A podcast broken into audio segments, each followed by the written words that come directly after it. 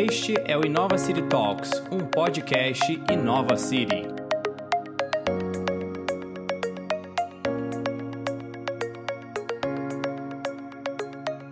Você sabe o que é uma cidade eficiente? O consultor em gestão de negócios Vinícius Casales conversou com o vice-diretor para América Latina na C40, Ilan Cooperstein. Confira o bate-papo. Ilan, por favor, fala um pouco sobre o que é a C40 e sobre o trabalho dessa organização para quem não conhece. Muito obrigado, Vinícius. Um prazer estar aqui com todo mundo. É, obrigado pelo convite. Bom, a C40 é uma rede de megacidades, é uma rede global, então são megacidades em todos os continentes do mundo, comprometidas com a crise climática. Então, hoje, a C40 conta com 96 cidades-membros, entre as maiores do mundo, e ela funciona como uma plataforma né, para as cidades poderem tomar ações ambiciosas que é, vão de encontro à questão climática, tanto na questão de evitar as emissões e também adaptar as cidades aos impactos que elas já vêm sentindo é, da crise climática. Ilan, como você colocou bem, a C40 tem um trabalho focado nas mudanças climáticas, mas vem desempenhando um papel importante na articulação de soluções no combate ao Covid.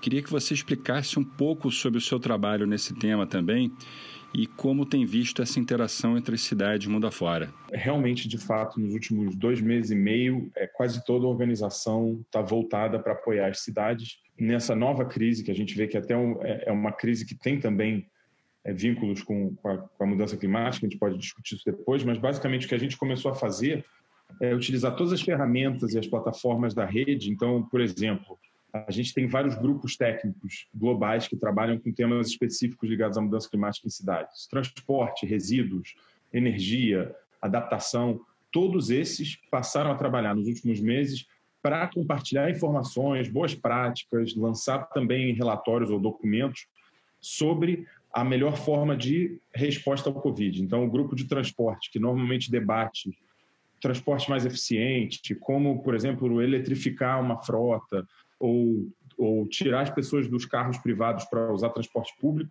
de repente estava é, trabalhando para compartilhar, por exemplo, como que tipo de produto deveria ser usado para limpar é, e higienizar estações de ônibus, como proteger os motoristas e os funcionários, é, a, resíduo, como proteger também os profissionais da área de resíduo, o que estava sendo feito com esse resíduo, é, os, qual é o risco que ele tem é, representado tanto para quem lida com o próprio resíduo quanto para os cidadãos em geral, né, que podem entrar em contato com ele.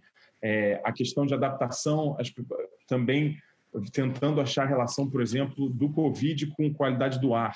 A gente já sabe hoje, já tem vários estudos que mostram que é, a poluição do ar é uma questão que influencia muito a mortalidade do Covid. Então, que relação é essa? Como é que a gente pode levar isso para as cidades para elas poderem também se preparar é, para, enfim, para lidar com essa crise, que é uma crise que, a princípio, se tudo der certo, ela vai embora em breve, mas ela vai deixar efeitos no médio e longo prazo, né? Então é até uma um, fica uma incógnita de como as cidades vão se comportar depois dessa crise e a gente e a gente quer aproveitar esse momento, se é que a gente pode usar o, o verbo aproveitar, que é complicado num momento tão difícil, mas é, nessa crise também entender que o, o antigo normal, o business as usual, né, ele não existe mais. A gente não volta mais a uma normalidade. A gente vai voltar a um novo normal. E esse novo normal tem que ser também adaptado a outras crises possíveis, tanto de saúde. Então, nós temos que entender que vão possivelmente ter outros é, picos do próprio Covid ou outras pandemias no mundo altamente globalizado, mas que também é um momento, já que vai ser necessário tanto um volume tão grande de investimentos para reativar as economias, que seja investimento em, em, na economia do futuro. Então, em questões de sustentabilidade, em, em energias limpas, em um transporte inteligente, é, em, na integração, é, como, como vocês trabalham muito também no Nova City, da própria cidade inteligente, então, é, todas as plataformas da infraestrutura necessária, etc. Então, a gente está trabalhando também com um grupo de prefeitos, são 11 prefeitos representando todas as regiões do mundo, para é, elaborar também é, referências, orientações para ações de recuperação. É, nós já vemos isso acontecendo em algumas cidades que já passaram do pico e já estão entrando no, no modo de reabertura, como, por exemplo, cidades na Europa, algumas cidades no, na Ásia, também nos Estados Unidos. Como fazer que essa reabertura também lide com essa crise dupla né, da, do, do Covid, então proteja as pessoas, e também a crise climática, que é outra crise que a gente já vive e que só vai aumentar se a gente não tomar as ações drásticas necessárias agora. Você tocou em dois pontos importantes: a retomada da economia e o engajamento que todos estão tendo por conta do cenário da pandemia. Olhando o trabalho da C40, essa integração de cidades e esse engajamento, já vinham sendo observados e se acelerou por conta da pandemia, Ilan? É interessante observar a C40 é uma das redes de cidades que tem aumentado é, drasticamente nos últimos anos, porque é um nível de governo onde a cooperação internacional ela é, ela é muito fluida e muito bem-vinda. Então, de fato, a gente já observava um contato e um intercâmbio e uma troca muito intensa. É, no entanto, a gente percebeu também é, que houve uma, uma intensificação no momento do, do Covid. É, é até inspirador no momento de, de, de, dificuldade a gente vê, por exemplo, cidades é, da Ásia doando máscaras, equipamentos para cidades da América Latina. É, a primeira ligação que a gente fez entre prefeitos, ainda no começo da crise, a gente organizou em dois dias, entraram mais de 45 prefeitos de grandes cidades para trocar, para ouvir, para poder criar um, um, um elemento, um, um, local, uma plataforma comum, né, para poder se apoiar, ver como é que poderiam se ajudar, é, estabelecer os próximos passos. Então, a gente, a gente já vinha vindo essa, é, é, essa colaboração e ela só se comprovou. Eu acho que mais forte ainda no momento de crise aguda. Então, só aponta para a gente que realmente o caminho é esse, é de cooperação internacional, é, apesar de governos nacionais muitas vezes tomarem mais tempo ou, ou até é, em momentos de crise se fecharem, né, e, e, adotarem talvez discursos talvez um pouco mais nacionalistas, é, no, ao, a um ponto mais extremo de, de fechar as fronteiras ou, ou, ou esses, essas pontes, as cidades, pelo contrário, elas intensificam essas pontes e, essa, e esses momentos de colaboração. Já olhando o futuro das cidades, seja por conta da retomada da economia ou por conta do novo normal, como você colocou anteriormente, te pergunto: qual o papel das lideranças no futuro das cidades e como elas podem contribuir positivamente ou servir de barreiras para a construção do futuro dessas cidades, Ilan? É interessante você usar a palavra lideranças, né? Porque lideranças, a gente precisa de lideranças em todas as áreas. Então, naturalmente, prefeitos e prefeitas são líderes, mas essa recuperação vai precisar de lideranças no campo é, do, do setor privado, é, na academia, no, no, obviamente na sociedade civil. Então, realmente, a gente precisa de, de, lideranças que apontem um caminho de uma realidade que a gente ainda não conhece. Então, a futurologia é, ganhou muita força né, nesse momento. Eu acho que eu já vi artigos de tudo, desde como é que vão ser as novas casas pós-Covid, até, enfim, as cidades, o, o ônibus. É, então, eu acho que cabe às lideranças mostrarem o que, que a gente quer nesse novo normal, quais são as prioridades do novo normal. É, naturalmente, a primeira prioridade deve ser a saúde, então, levando em conta o que a gente sabe dessa crise, o que a gente está aprendendo de maneira muito rápida e, e de certo modo, dolorosa, né?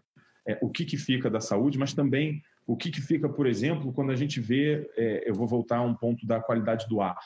Então, é, um estudo de Harvard mostrou que para cada nanograma por metro cúbico de, de material particulado, bom, basicamente, não tentando ser muito técnico, mas para cada. É, quanto mais poluído o ar, e eles usaram essa, essa métrica, aumentava em 8% a mortalidade do vírus.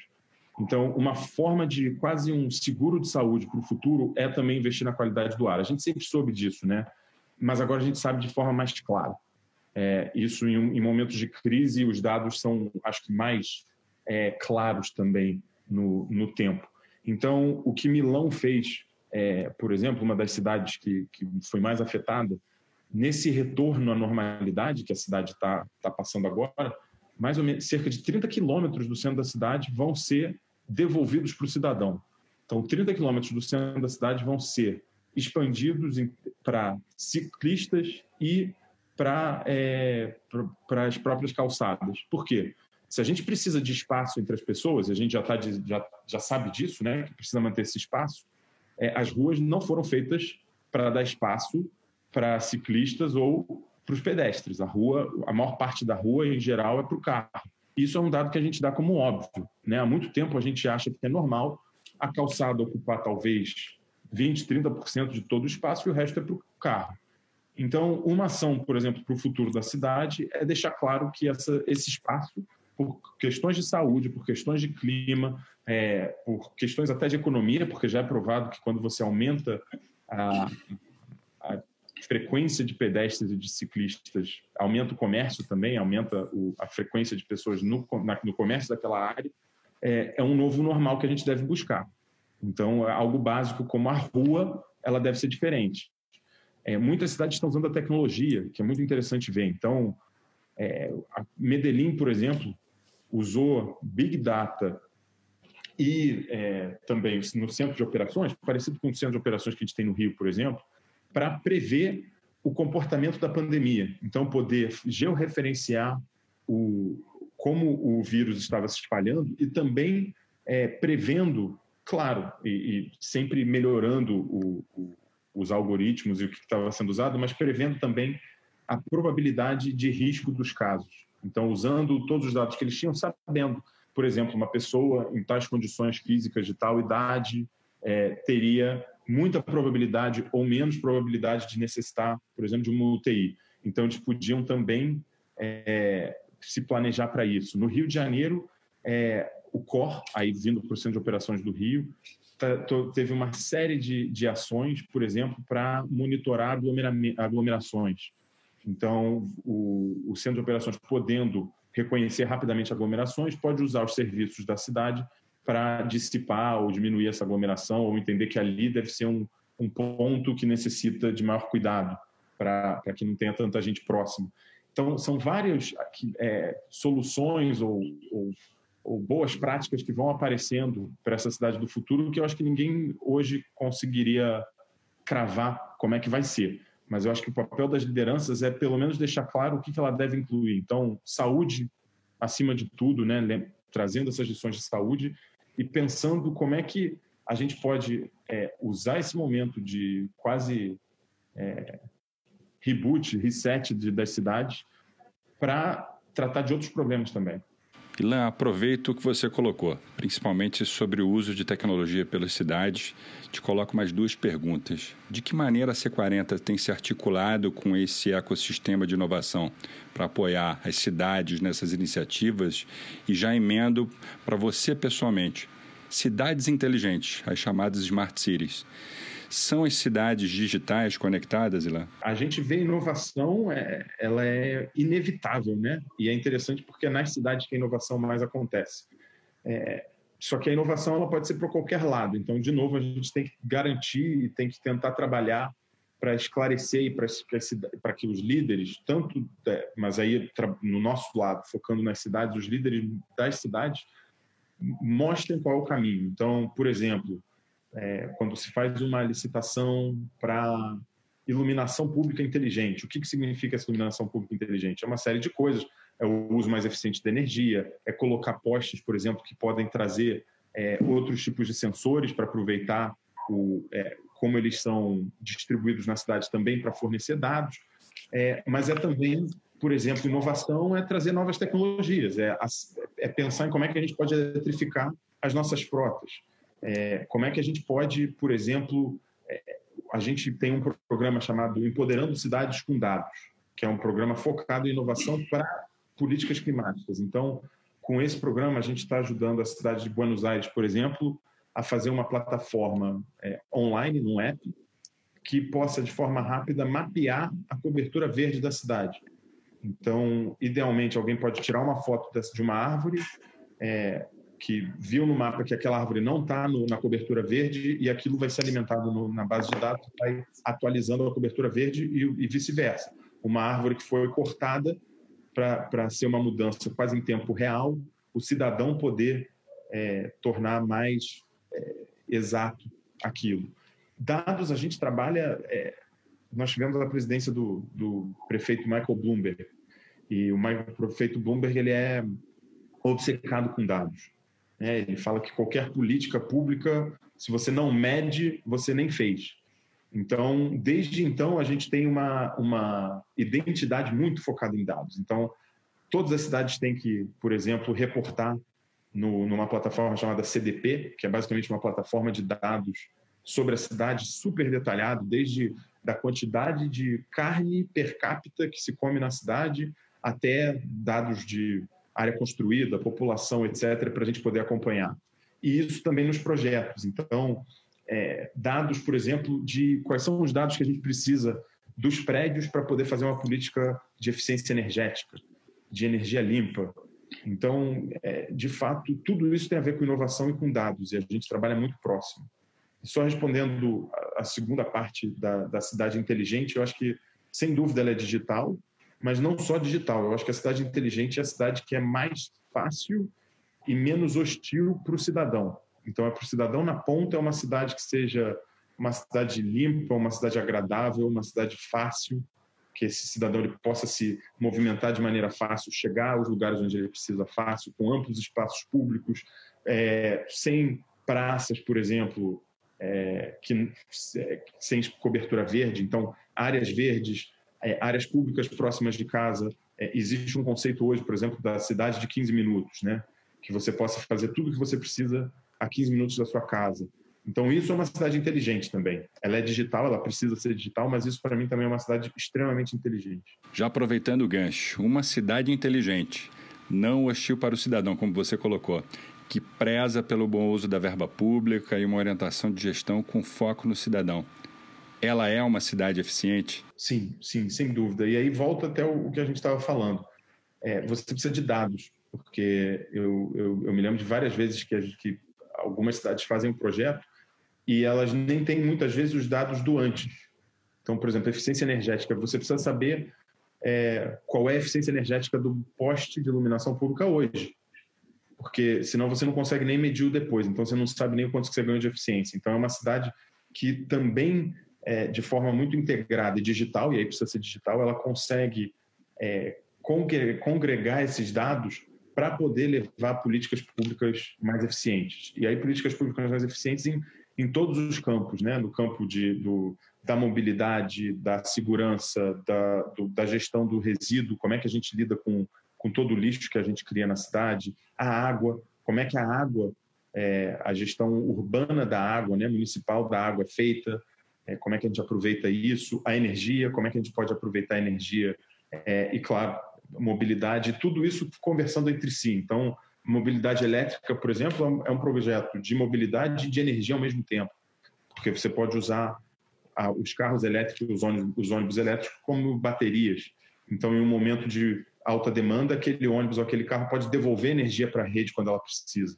Então, é, é, eu também diria que ela é muito integrada. Uma cidade eficiente, ela é muito integrada, mas mais que isso é o que você falou, é eficiência para o cidadão, porque é, não é eficiência só do ponto de vista do gestor público, e sim de como o cidadão vive a cidade. Termina aqui a primeira parte da entrevista com o especialista Ilan Cooperstein. Lembrando que logo mais em julho vamos realizar o evento Inova City Digital. Saiba mais através do site inovacity.com.br. Não esqueça de nos seguir nas redes sociais e no arroba InovaCity oficial no Instagram. Até a próxima!